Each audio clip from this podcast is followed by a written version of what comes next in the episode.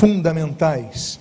Eu convido a que você abra a sua Bíblia no Evangelho segundo Levi, mais conhecido pelo seu nome de Mateus, capítulo de número 21. Mateus, capítulo de número 21. E aqueles que desejarem se colocar de pé para fazermos a leitura inicial, eu convido que você então localize o verso de número 24. Mateus 21, versículo 24. Diz a palavra de Deus: Jesus respondeu: Eu também vou fazer uma pergunta a vocês. Se me responderem, também eu lhes direi com que autoridade faço estas coisas. Eu vou repetir o início da frase de Jesus. Eu também vou fazer uma pergunta a vocês. Oremos. Pai amado, Deus bendito, lemos a tua santa e preciosa palavra e pedimos, Deus, fala conosco nesta manhã.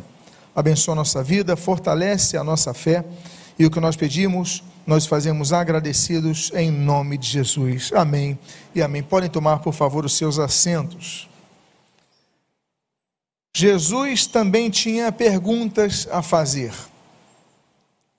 Deus tem perguntas a fazer. O que é pergunta? Pergunta é uma inquirição, é uma interrogação que se faz a alguém com o propósito de se obter uma informação. Essa informação pode ser direcional, pode ser é, em termos de solução de uma questão, né, dissipar uma dúvida, existem várias, várias uh, consequências àquela interrogação que é feita a alguém. Jesus tinha perguntas, Deus tem perguntas. E na reflexão desta manhã, eu quero falar, falar sobre seis perguntas que são fundamentais e que devem ser por nós respondidas. A primeira pergunta é a primeira pergunta de Deus na Bíblia. E a primeira pergunta registrada na Bíblia, da boca de Deus, se encontra em Gênesis capítulo 3, versículo 9. Assim registra a palavra: E o Senhor chamou o homem e lhe perguntou: Onde você está? Onde você está? Logo depois de desobedecerem e comerem do fruto que não podiam comer, na árvore que não podiam tomar daquele fruto. Então eles se escondem e Deus faz uma pergunta que é uma pergunta retórica. Naturalmente, Deus já sabia a resposta, naturalmente não há como se esconder de Deus. Como diz o Salmo 139, olha, se eu vou no mais profundo abismo, ali tu estás, onde tu estiveres, onde eu estiver, ali tu estás, se eu for no Sheol, se eu for no mundo dos mortos, se eu for na sepultura, ali tu estás, a tua presença se, se fará manifesta. Então não há como se esconder de Deus. Então, quando Deus faz uma pergunta, não significa que Deus precise de uma resposta para se informar mas significa que Deus está com esse objetivo retórico na pergunta, indicando que a pessoa deve refletir sobre aquele, aquele, aquela informação. Onde você está, Adão? Onde você se localiza, Adão? E nós devemos então entender que essa pergunta Deus faz para nós: onde você está? Não estou dizendo que a resposta seria: eu estou no templo da igreja de Nova Vida na Tijuca. Não, não é essa a resposta. A você que nos assiste online, você pode responder: Não, estou na minha casa, estou no trajeto. Não, não é essa a resposta. É onde você está. O que você tem, onde você tem pisado. O que você tem tido de informação que tem moldado a sua vida. Onde você está. Eu não sei se já aconteceu contigo, já aconteceu comigo várias vezes. Eu sei que provavelmente, aliás, provavelmente não, com certeza já aconteceu de minha parte para outras pessoas também. De você estar numa mesa ou num local conversando com uma pessoa, e a pessoa está olhando para você, balança a cabeça, mas você sabe que ela não está te prestando, tá prestando atenção que você já falou. Você já notou isso em alguém? Você conversa com a pessoa, a pessoa fala, aham, sim, ainda responde verbalmente, mas a pessoa não está ali. E se você perguntar para a pessoa qualquer coisa sobre o que ela falou 30 segundos antes, a pessoa não vai saber te responder. Por quê? Porque a pessoa não está ali. A pessoa não está atenta. Quando Deus fala a Adão onde você está, Deus pergunta a ele mais do que uma localização geográfica. Deus quer mais do que o GPS dele. Onde você está, Adão? Eu te coloquei no local para você cuidar, eu coloquei normas, poucas. E você então quebrou essa norma. Essas normas foram quebradas. Onde você está, Adão? O que você tem feito, Adão? E a mesma coisa em nossa vida. Onde nós estamos? Estamos finalizando um ano. Estamos começando um novo ano daqui a uma semana, duas semanas, estaremos entrando no novo ano. E a grande questão é: onde nós estávamos há um ano atrás? Será que nós estamos no mesmo local que nós estávamos um ano atrás? Tem um texto da palavra de Deus que você lê em tela, que está em Hebreus, no capítulo 5, versículo 12, que diz: Pois, quando já devíeis, já deviam ser mestres, levando em conta o tempo decorrido, vocês têm novamente necessidade de alguém que lhes ensine quais são os princípios elementares dos oráculos de Deus. Passaram a ter necessidade de leite e não de alimento sólido. Onde nós estamos? Estamos no mesmo nível que há dois anos atrás? Será que nós não crescemos nesse ano que passou?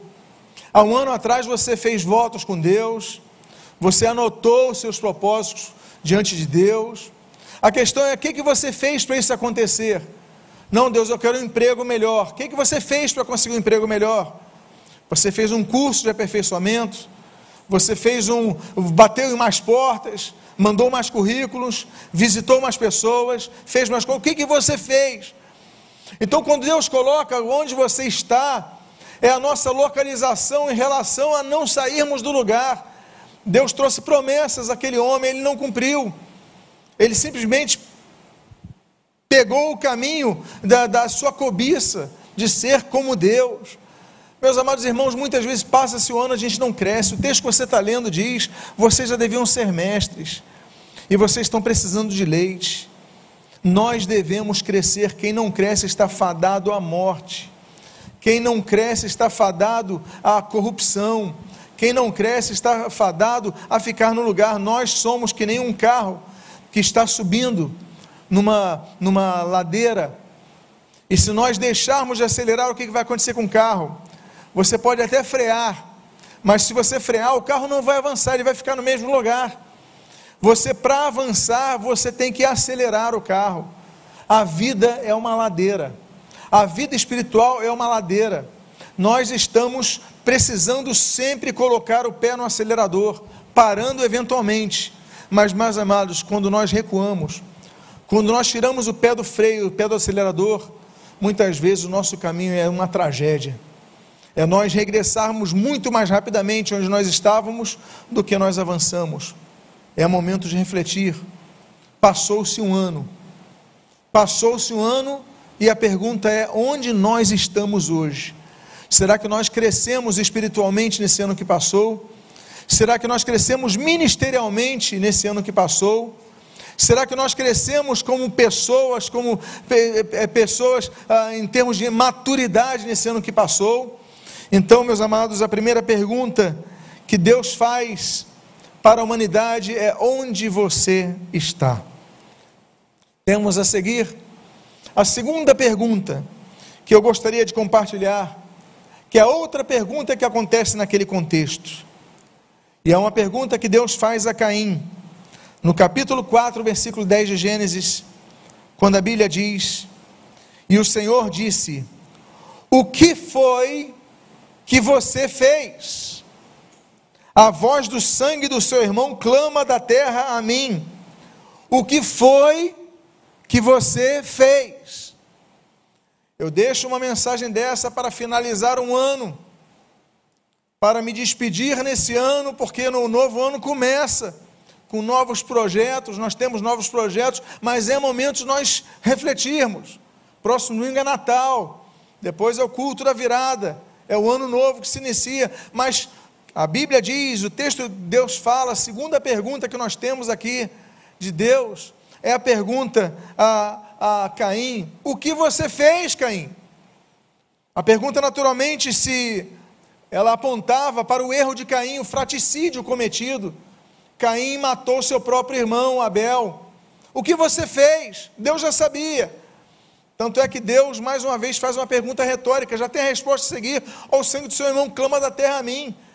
Mas o que você fez, Caim? Nós somos responsáveis por nossos atos. O texto que você lê em tela de Gálatas, capítulo 7, 6, versículo 7 diz: Não se enganem, de Deus não se zomba. Aquilo que o homem semear, isso também colherá.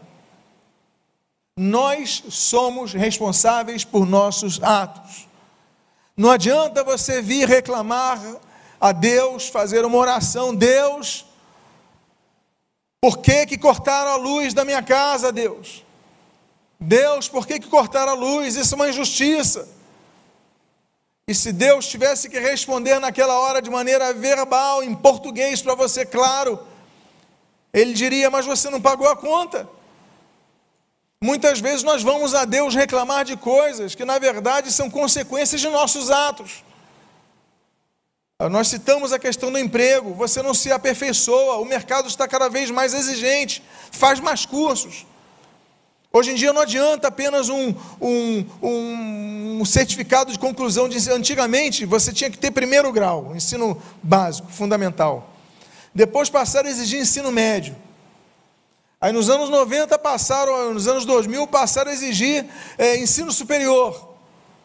Aí nos anos 90, aí nos anos 2000 passaram a exigir MBA. Hoje eles exigem uma cartela de cursos. Enquanto você fica desesperado vendo os outros passando, você o que, que tem feito? O que, que você tem feito?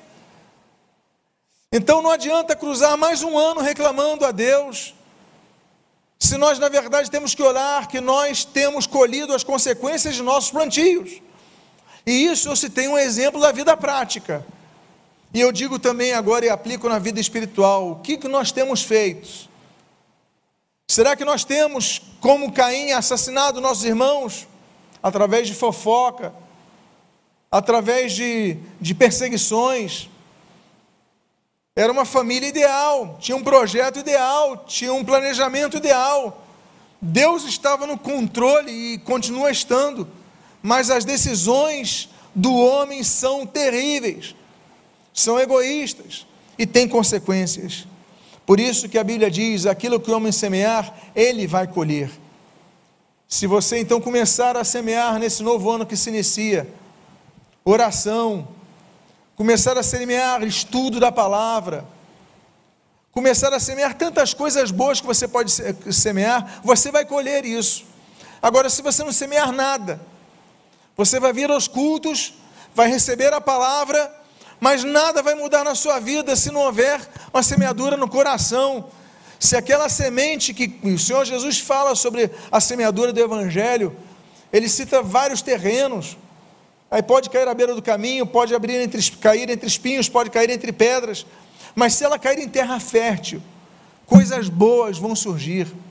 O Senhor Jesus fala que uma árvore é, ruim não pode produzir frutos bons.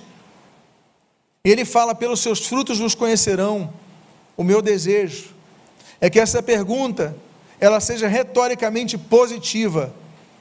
Que Deus fala o que, o que você tem feito, o que você fez e você possa dizer: Olha, Senhor, eu semeei, eu semeei amor, eu semeei palavra, eu semeei integridade, eu semeei conhecimento, eu semeei tantas coisas boas, e que você então possa colher, como aquela parábola de Mateus, quando Jesus fala que aquele então que cuidou dos dez talentos, ele recebeu os outros dez e ainda recebeu um a mais recebeu daquele que não tinha tratado bem daquele investimento. A segunda pergunta, o que você fez? Qual é a primeira pergunta? Onde estás? Onde você está? A segunda pergunta, o que você tem feito? Vamos à terceira pergunta. E a terceira pergunta também se encontra no livro das Gênesis da humanidade, no capítulo 16, dos versos 7 e o início do 8. A Bíblia diz: quando o anjo do Senhor a encontrou junto a uma fonte de água no deserto, junto à fonte do caminho de Sur, perguntou-lhe: Agar, serva de Sarai, de onde você vem? De onde você vem? Nós devemos conhecer mais dos nossos passados. Nós devemos conhecer mais sobre nossas origens. Nós devemos conhecer mais nossas construções, porque muitas coisas que nós hoje vivemos é consequência de nossa formação, você sabe disso. Muitas das dificuldades que você tem hoje são consequências de uma infância difícil, consequências de traumas na adolescência. O adulto, ele não nasce com o pacote completo. Ele é formado, ele é criado. Deus fala para Sara e o texto diz: Agar, serva de Sarai. Olha, o texto faz questão de dizer que ela era escrava de Sara. Ele não oculta o momento de Sara, ele não oculta de, de, de Agar, ele não oculta a condição escravatícia desta mulher. Sara, é, Agar, escrava de Sara, de onde você vem? Ela estava na primeira das fugas, na verdade, depois ela foi expulsa mas ela foge. Depois ela vai ter Ismael, nós sabemos, já conhecemos a história. Depois ela vai ser expulsa pelo próprio Abraão. Mas nesse momento ela está fugindo, ela está junto à fonte do deserto de Sur. E ali naquele momento, ela está sozinha, um anjo do Senhor aparece a ela. Olha, de onde você vem? Nós não podemos esquecer o nosso passado, até porque com isso, nós podemos valorizar a obra que Deus tem feito em nós. Há um texto muito impressionante em Ezequiel, no capítulo 16, no versículo 2 a 5, no versículo 9 e 10, quando Deus fala do passado de Jerusalém. E Deus fala o que fez com Jerusalém. Deus fala das origens daquela cidade. As origens daquela cidade estão relatadas no texto que diz no versículo 2: Filho do homem, Mostre a Jerusalém as suas abominações e diga-lhe: Assim diz o Senhor Deus a Jerusalém: Quanto à sua origem e ao seu nascimento, você procede da terra dos cananeus. O seu pai era amorreu, a sua mãe era eteia. Quanto ao seu nascimento, no dia em que você nasceu, não lhe, cordar, não lhe cortaram o cordão umbilical, nem lavaram com água para que ficasse limpa nem esfregaram com sal, nem a enrolaram em panos. Olha como nasceu Jerusalém. Ninguém olhou para você com piedade, para lhe fazer qualquer dessas coisas, compadecendo-se de você. Pelo contrário, no dia que você nasceu, você foi jogada em campo aberto, porque tiveram nojo de você. Deus falando de Jerusalém. Mas no versículo 9, e no versículo 10, Deus continua dizendo: Então eu a lavei com água, limpei o sangue que cobria, que a cobria, e a ungi com óleo. Também a vesti com roupas bordadas, e lhe dei sandálias feitas com couro da melhor qualidade, e eu a cingi de linho fino e a cobri de seda. Ainda que o passado de Jerusalém, ainda que a origem de Jerusalém, assim, ainda que o começo de Jerusalém tenha sido terrível. A Bíblia diz que ela não foi limpa, não cortaram o cordão umbilical, ela foi jogada de lado. Deus falou: Mas eu lavei você, eu cuidei de você, eu lhe dei linho fino, eu lhe dei sandálias da melhor qualidade. Deus cuida de nós, a nossa vida está nas mãos de Deus. Permita-se, amado irmão, entender, olhar para o teu passado para valorizar o teu momento, porque muitas vezes nós reclamamos demais com o nosso momento e esquecemos do passado que nós tivemos, do que Deus fez. Então entenda: Deus te lavou, Deus te purificou, Deus te deu linho fino, Deus te vestiu com seda, Deus te colocou sandálias, Deus te deu te tem dado tudo o que você precisa. Então começa a louvar a Deus. Nós temos que agradecer a Deus. Você pode agradecer a Deus nesse momento pelo que Ele tem feito pela sua vida. Então, quando Deus o anjo do Senhor ele faz uma pergunta a Agar, ele pergunta: "De onde você vem?" Essa é a terceira pergunta que nós temos que responder ao Senhor. Olha, Deus, eu venho de tal lugar, eu tive tal formação, eu tive essa dificuldade na minha vida, mas eu sei de onde vim, porque eu sei quem está comigo agora. Meus amados irmãos, que coisa linda. Você pode me responder qual é a primeira pergunta fundamental a ser respondida? Onde você está? Qual é a segunda pergunta fundamental? O que você fez? Qual é a terceira pergunta fundamental?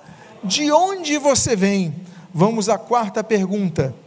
E a quarta pergunta, aquela mesma mulher é feita na continuação daquela frase e diz: de onde você vem e para onde você vai. Para onde vai? Não basta sabermos apenas de onde nós viemos, isso é fundamental. Mas nós devemos saber também para onde nós estamos indo. Porque se você não souber onde está indo, você muitas vezes vai ficar dando voltas em círculo. Sabe de onde veio, mas não sabe para onde vai, não sai do lugar. Você tem a anamnese completa, a sua ficha completa, o relatório completo, o registro completo de sua vida, mas você não sabe para onde vai, então não adianta. A pergunta do anjo é: de onde você vem e para onde você vai? E a minha pergunta para você é essa: para onde você vai? Estamos a duas semanas de um novo ano duas semanas onde votos são renovados, onde sonhos são restaurados, onde projetos são levantados, e isso é fundamental, isso é importante que você tenha.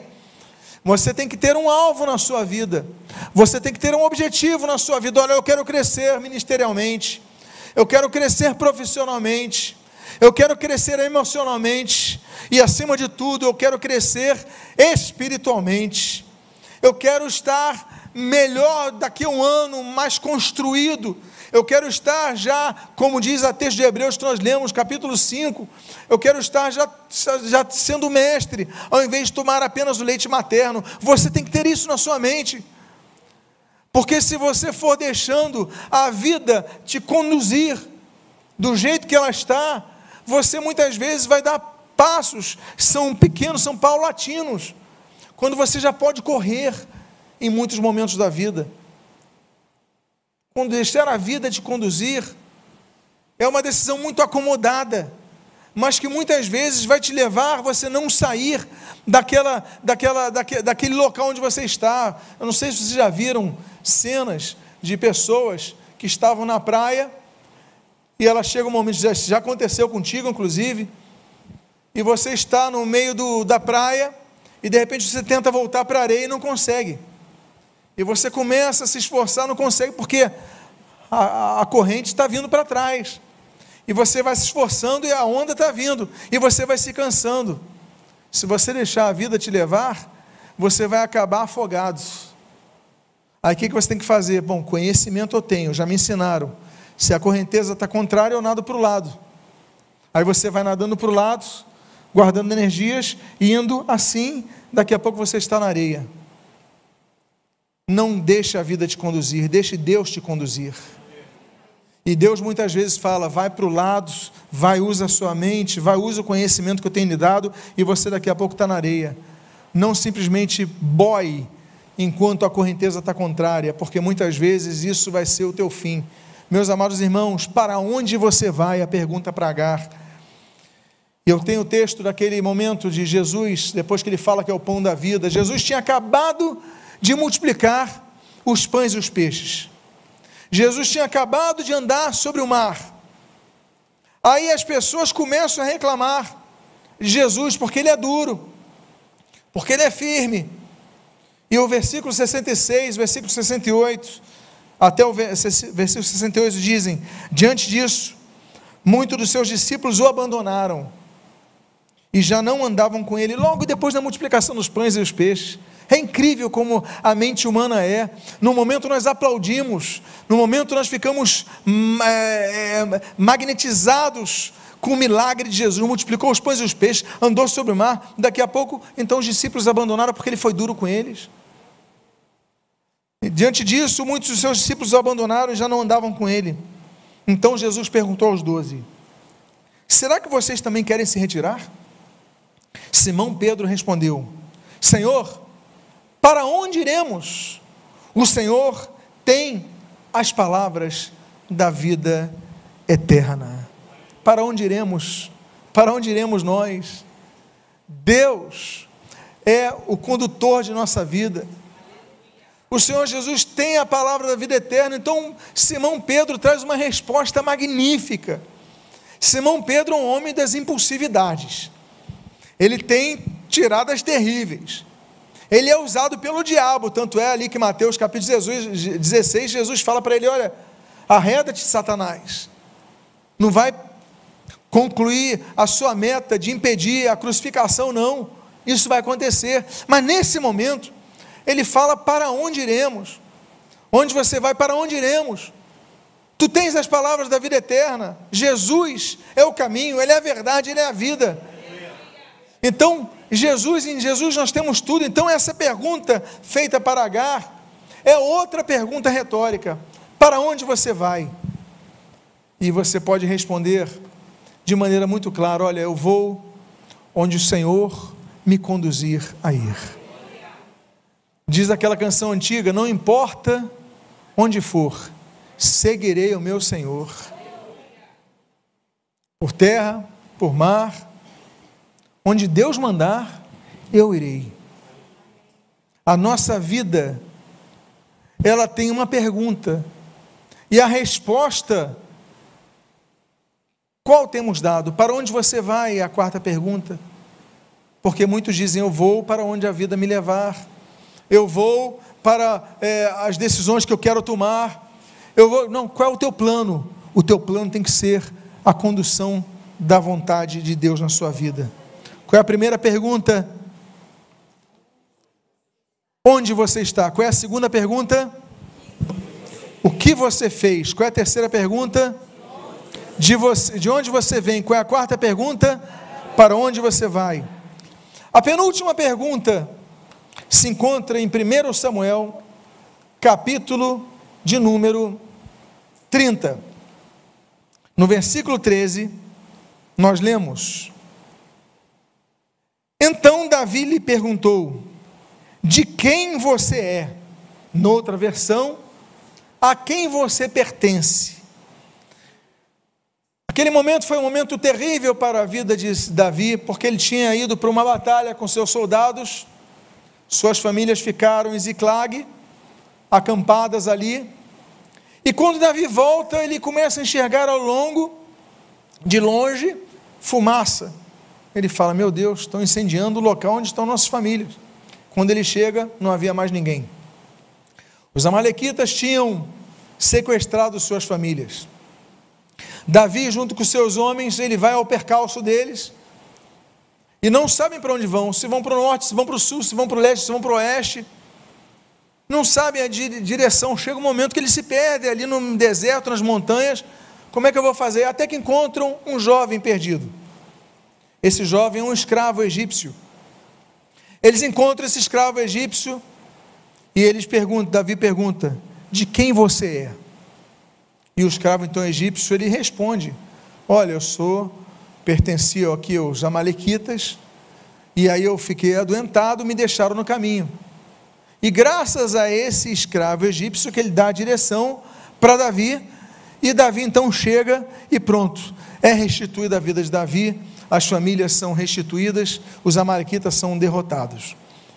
Mas o fato é que a pergunta de quem você é, a quem você pertence, aquele escravo que pertencia aos amalequitas, dica essa que deu direção a Davi e aos seus homens, é uma pergunta que nós devemos fazer. A quem nós pertencemos? Temos quatro alternativas. A primeira alternativa está em 1 João capítulo 2, versículos 15 a 17, quando diz: Não amem o mundo, nem as coisas que há no mundo. Se alguém amar o mundo, o amor do Pai não está nele. Porque tudo que há no mundo, os desejos da carne, os desejos dos olhos, a soberba da vida, não procede do Pai, mas procede do mundo. Ora, o mundo passa, bem como seus desejos, mas aquele que faz a vontade de Deus permanece para sempre. Primeira alternativa, você pode pertencer ao mundo, pertencer a esse sistema, pertencer a fazer tudo que o sistema te indica fazer e você passivamente vai fazendo. Você não pertence ao reino de Deus. Você pertence a esta este mundo, a este plano. A segunda alternativa a quem você pertence está em João, no capítulo 8, versículo 34, quando Jesus responde: Em verdade, em verdade lhes digo que todo que comete pecado é escravo do pecado. Segunda alternativa, você pode ser pertencer ao pecado, sendo escravo do pecado. Ou seja, o que é escravo? É alguém que pertence a alguém, pertence ao pecado. Terceira alternativa, está no mesmo João, capítulo 8, só que no versículo 44. A Bíblia diz: Vocês são do diabo, que é o pai de vocês, e querem satisfazer os desejos dele. Ele foi assassino desde o princípio e jamais se firmou na verdade, porque nele não há verdade. Quando ele profere mentira, fala do que lhe é próprio, porque é mentiroso e pai da mentira. Podemos pertencer ao mundo, podemos pertencer ao pecado, podemos pertencer ao diabo. Imagine você as pessoas que ouviram essa palavra. O diabo é pai de vocês. Ainda que as pessoas declarassem que eram filhas de Deus, eram filhas do diabo. Então, meus amados, quatro alternativas três alternativas que vão piorando cada vez mais. São o, dono, o mundo é o seu dono, o pecado é o seu dono, o diabo é o seu dono. Mas existe uma quarta alternativa. Essa quarta alternativa está em João capítulo 1, versículos 12 e 13. Mas a todos quanto receberam, deu-lhes o poder de serem feitos filhos de Deus, a saber, aos que creem em seu nome. Meus amados irmãos, a, a Bíblia continua dizendo: aos que não nasceram na carne, do, é, nasceram do sangue, nem da vontade da carne, nem da vontade do homem, mas de Deus. Nasceram de Deus, são filhos de Deus. Com você a decisão. A quem você pertence? Essa é a penúltima pergunta desta manhã. E a última, com a qual eu concluo. Eu quero fazer pela última vez aquele exercício de memória de vocês. Qual é a primeira pergunta que é feita? Onde você está? A segunda pergunta. O que você fez? A terceira. De onde você vem? A quarta. Para onde você vai? A quinta. De quem você é? E a última pergunta. É uma pergunta que Deus faz duas vezes, praticamente seguidas, a Elias. E se encontra em 1 Reis, capítulo 19, versículos 11 a 13 quando diz: E um grande e forte vento fendia os montes e quebrava as rochas diante do Senhor. Mas o Senhor não estava no vento. Depois do vento houve um terremoto, mas o Senhor não estava no terremoto. Depois do terremoto veio um fogo, mas o Senhor não estava no fogo. E depois do fogo veio o som de um suave sussurro. E quando Elias ouviu isso, cobriu o rosto com manto e saindo pôs-se à entrada da caverna. E eis que veio uma voz e lhe disse: O que você está fazendo aqui, Elias? O que você está fazendo aqui na caverna, Elias? O que você está fazendo aqui escondido, Elias? O que você está fazendo aqui quando o teu lugar é outro, Elias? Deus faz mais uma pergunta retórica. Uma pergunta que já traz a carga da resposta lógica e óbvia a quem lhe é inquirida a informação. O que você faz aqui? Muitas vezes nós entendemos todas as questões, mas não saímos da caverna. Entendemos que Deus nos chama a uma grande obra, como Deus tinha chamado Elias. E Elias se escondeu na caverna. Estamos no alvorecer de um novo ano. E a pergunta que pode ser para muitos que nos ouvem nesta manhã é o que você está fazendo nessa caverna? Escondidos, fugindo do teu chamado, fugindo do teu ministério, fugindo da tua responsabilidade. Esse ano está alvorecendo, está nascendo, está começando, se inicia uma nova jornada de metas. Mas para que isso aconteça, você precisa sair da caverna. Ele esperava ouvir a voz de Deus no terremoto, ele esperava ouvir a voz de Deus no fogo, ele esperava ouvir a voz de Deus em tantas coisas impactantes, mas Deus responde suavemente, levemente. Diz aqui num breve sussurro, diz em outras versões numa brisa suave. Deus responde: O que você está fazendo aqui? Quando você já deveria estar noutro lugar. Não estou falando do endereço GPS, não estou falando do endereço físico, estou falando do que Deus tem chamado a você, o que Deus tem dito a você ao longo dos meses, ao longo dos anos, e você não saiu do lugar. Convido você a ficar de pé, que eu gostaria de fazer uma oração por você, uma oração por sua vida, que você está na caverna, passou o tempo, e parece que o ano foi, e você continua na caverna, e Deus faz uma pergunta no final desse, desse ano: O que você está fazendo nesse local? Pai amado, Deus bendito, nós oramos a Ti em nome de Jesus e te agradecemos. Te agradecemos por tudo que tens dito a cada um de nós. Nesta última palavra pastoral do ano, Pai. Eu, Senhor, aqui reproduzo seis perguntas divinas que nos são feitas e que exigem de nós respostas concretas. Respostas concretas que, Senhor, nos trazem não apenas a reflexão, mas a ação.